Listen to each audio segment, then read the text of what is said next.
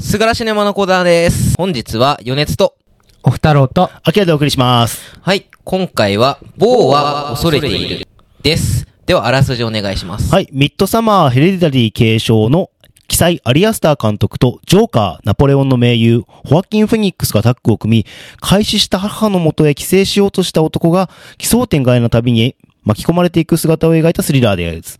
日常の些細なことでも不安になってしまう怖がりの男、ボーは、つい先ほどまで電話で会話していた母が突然開始したことを知る。母のもとへ駆けつけようとアパートの玄関を出ると、そこはもういつもの日常ではなかった。その後も奇妙でそう予想外な出来事が次々と起こり、現実なのか妄想なのかもわからないまま、某の里帰りはいつしか壮大な旅へと変貌していくという映画でございます。ここからネタバレできますよ。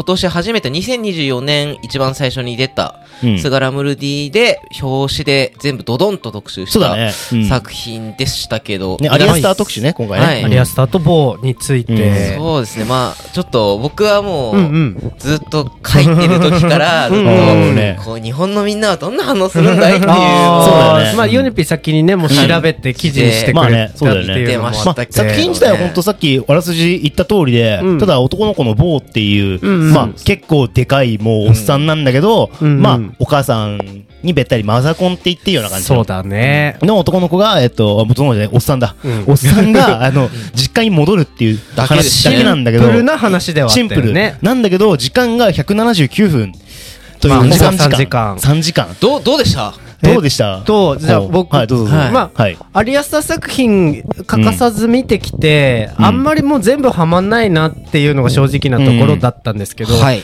今までの作品の中では一番好みではあったかなっていう感じはしたっす。でもこれは多分本当に個人のフェチう。うん。っていうところがでかくて。的にどういうところがフェチだった？のうんと、全く意味がないっていうところが良かったのと監督の本当にまあ言われてる公開セラピーみたいな話、アリアスター自体の心の根をそのまんま出したっていうところが、その、なんて言うんだろう、案外、ここの人ずぶといんじゃないのかなっていうのとかまで感じられて、今までずっとアリアスターって割とこう似たようなテーマ今回もそうだと思うんだけど、まあうんまあね。家族の話とか、その性の話とか、うん。っていうのをまあ繰り返し打ち出してきてはいるけど、うん。そこまで自分の心根を分かんないまま正直に出せるって、映画の作家としての強みはめっちゃあるなーっていうのがあったから、え内容動向より、うん。その姿勢とかが俺はあいい面白いなーって思って見てました。なるほど。はい。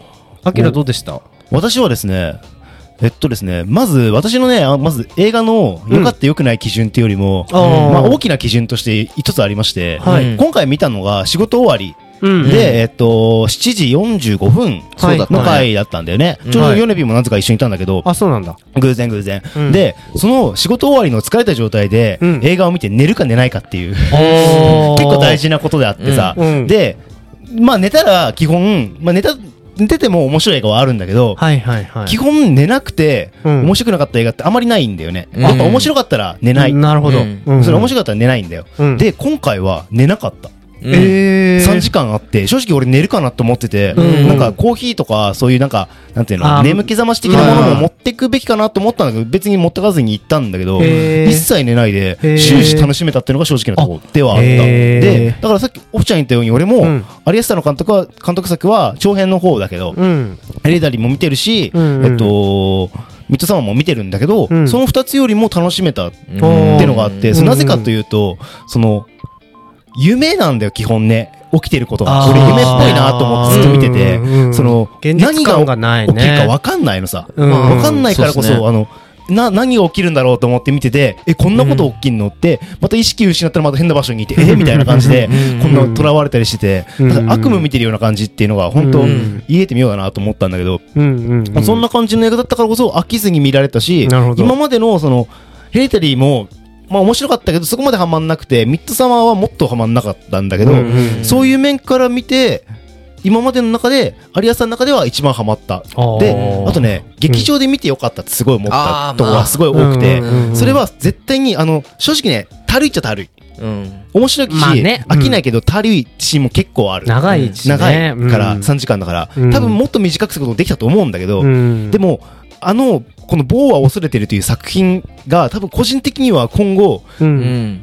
アリアスターの変な作品だし、多分、カルト的な感じの状態になっていく気がしてるんだよね。ねだから、この映画をこのタイミングで見れたのはすごい良かったなと思ってて、で、映画館でこれを見れて良かった。でも映画館じゃなかったら絶対に俺は見れなかった。って思った。そうだね。って感じでしたね。なんで結構、俺的には、プラス、プラスな感じでした。結構そのヨネピーからなんか、うん。事前に話を聞いてて、うん。なんかあん,、ね。あんあんまりだったみたいな話とか、うん。結構辛かったみたいな話を聞いてたから、うん。いや、どんな感じになるんだろうって思ってたんだけど、うん。それ、それを聞いてたけど、うん。意外と、面白いわけじゃないけど、な、うん。ななんか魅力があるなみたいな印象だった、ね。そうですね。改めてあのー劇場で見てみてどうでした、ちょっとやっぱりう、ん。3時間ある作品なので、うん。家で見るのと、うん。やっぱ映画館で見るのとじゃ変わるかもしれないなと思って、あまあ見に行って、うん。まあ今回なんだかんだ3回目見ることになってうん。見たんですけども、やっぱり好きじゃないっていうのが正直なところではあります。うん。なんか、こう、面白いか面白くないかで言われたら、うん。僕は面白くない映画だって答えちゃうんですよ。うん。そうなんだね。で、こう、細かくうん分けて切って、うん。このセクションごとに僕はこう、記事を書くにあたって、見てて分解してたね。章立てになってたもんね、そう4つぐらいの。って分けると、やっぱり、1章と4章、一番最後は、うん同じ、くっついてるんですよ。で、2はちょっと繋がってて、2はあれだよね、あのー、女の子の部屋にかくまわれるとこだよね。謎の家で目が覚めてっていう外科医の。ですねうんそうそう。まああの、まあ息子っていうか男が大事みたいななんか絶対みたいな、うん、まあそういう家。ちょっと家。父長性がちょっと強めなうん。家のセクションがあって、で森のセクションがあって、うん。あさ第3だね。第三三がは森だね。第3が森だね。その森のセクションが改めて見ると、うん。あ、確かに浮いてるね。浮きすぎていっうん。て、違あの和感は確かに大きい。アリアスター曰く3章のその森のところに関しては、うん。もう本当に新しく書き加えたあた全く新しい場所だって話してて、改めて見ても、やっぱり浮いてるなって思ってて、確かにそうだね。うんそうやったらそう思うわ。なんかでも俺、うん。あそこで、うん。あそこの最後の森の大惨事で、うん。もう、あ、あーって、なんかな、なんていうかもう、最初から、なんかこれ、全然笑えないブラックコメディだなって思って見てたのがう、ん。あ、なんか明確な意図でもうこっちの方向で行くんだって、なんかちょっと思ったというか、あ、もうここまでバカに、うんバカな方面行くんだなっていうのが見れて、そっからなんか楽しかったかもしれなおい。ー。前半ではまだなんかどうなるのかわかんないっていうか、あいう感じがちょっと強かったんだけど、で、いきなりアニメーションぶっ込んできて森でってなって、最後大惨事みたいなので、うんあ、なんか、あ、もうなんかそんななんか、こう、資料深い作品じゃねえんだな、これ、みたいな感じがしたかも。ーそういう意味だったら俺結構終始それを感じてたかもしれないね。あー、ね。ほんとうん。俺は、ううん特に第2章ぐらい入った瞬間の、フうん。ァーストカットで、あ、これは笑っていいんだみたいな。まんま、そう、あの、ピンク色の部屋に寝かされてる方が出た瞬間に笑っていいと思ったし、あの、うん。なぜかトライトレーラーハウスで飼われてる謎のジープス。大気、ね、大気軍人とか。普通におっかなかったけどね、あの人。ちょなんだこいつみたいな感じでずっと面白かったな。なんかそれでいくと、なんか終始それこそ本当に悪夢見てるような感じではあっうんて、で、なんかちょっともったいないなって思ったのが、その、せっかく多分すごい気持ち悪いとか、ストレスがかかるような状況っていうか、うん。シチュエーションがもう満載だったじゃないですか、うん。全編。なんだけど、絵が美しくないのと怖くないっていうのうで、ん。シチュエーションは怖いのはわかるなっていう感じがしたの。例えばお風呂入ってて冒頭の方でさ、もうポタポタ水落ちてくる。と思ったら謎のおじさんが上にいるみたいな、あの、マジ悪夢じゃ ん。でも、なんか美しくもないし怖くもないから、うん。なんかもったいないなって思って、でも全編がそうだった。ああーの、嫌なストレスフルな状況を,、うん。を作り出してめ提示するのはうまいんだけど、うん。その提示の仕方がダサいって思った。美しく。くもない。面白くも怖くもない。それはね、私面白いと感じたな、それは。あ、本当？あの、お面白く撮ろうとしてると思った。あー俺は。そうかそうか。ん。そうそう、おじさんの感じとかも、うん。なんでおじさん？なんで？みたいな、ちょっと笑っちゃう。いや、なんかね、最初の方、なんかもうちょっとと、うん。多分笑いきれない部分とかわかるわか乗れるか乗れないかも結構あると思う。かっこいいと思いたかったとか、なんか多分それがちょっとあって。そうそうそう。なんかね、俺ね、アリアスターのね、好きじゃなかった部分がね、うん。うん分かったというか、その、うんうん。結構なんか、塩深めに見せようとしてるアリアスターが、多うん。分、特にミッドサマーとか、結構あった気がしてて、うん。そういう塩深さらをなくした感じがした、今回のあそう。ボーは。ああるかも。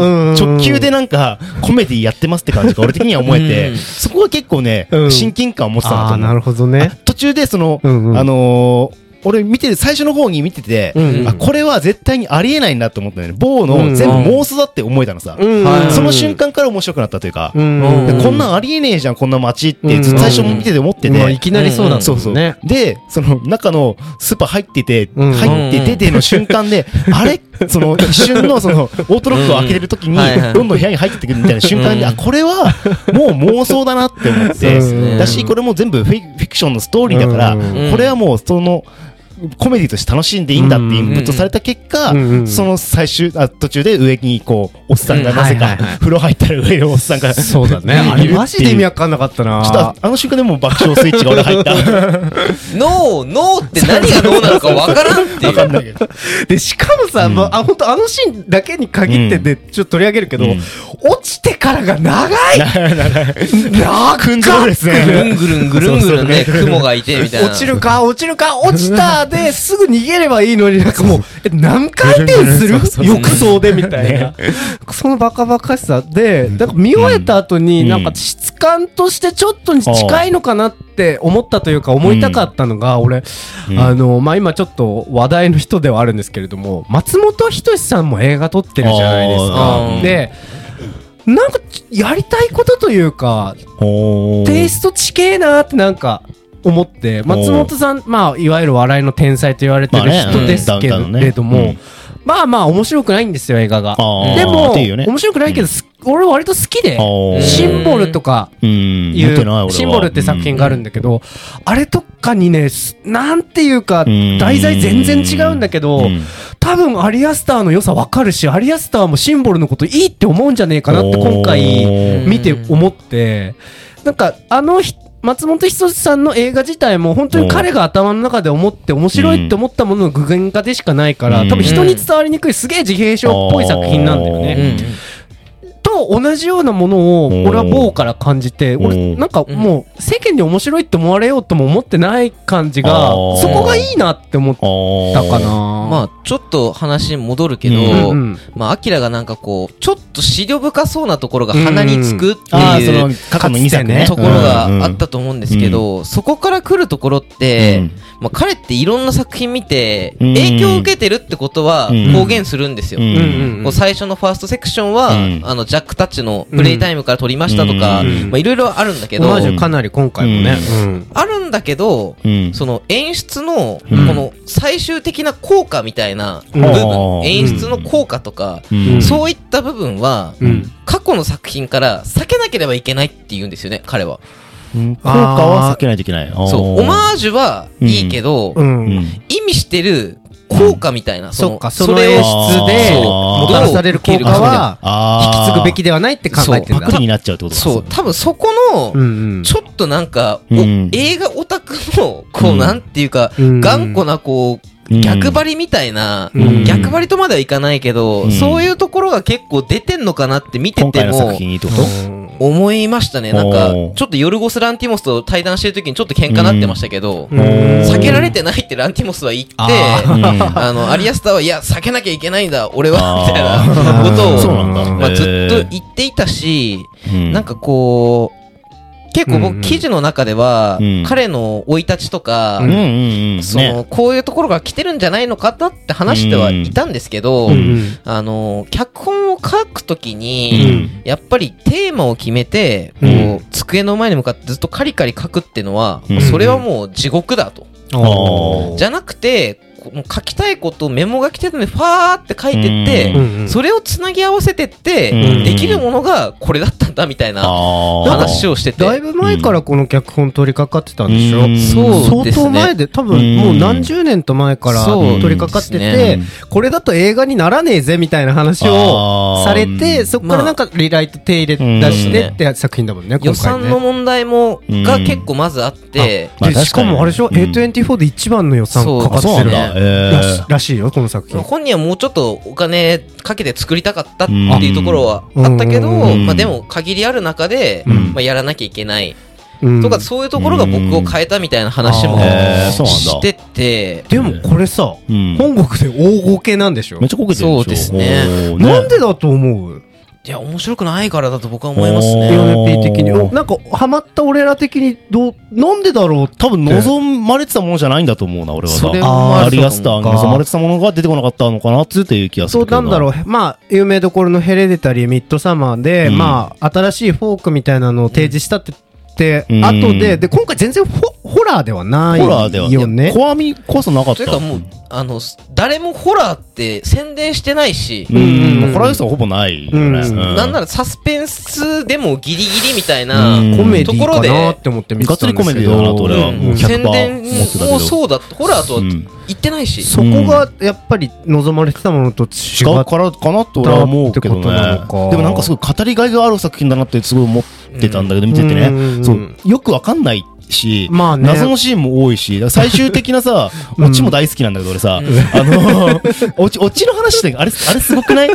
すごいですね。ボートが転覆して。転覆してさ、でさ、俺いやなんだったらもう転覆した後にザバって出てきてどうしようって言って終わるかなぐらいまで。そこまでやんなかったかと思って。個人的には俺はあの、うん。観客じゃん、あれ、まんはま。うん。そう、みんな、映写を見てるさ、人たちをさ、うん。でみんなどんどん書いていくじゃん、そしてみんな。うん。その感じが、うわ、何やってんのこいつみたいな感じで。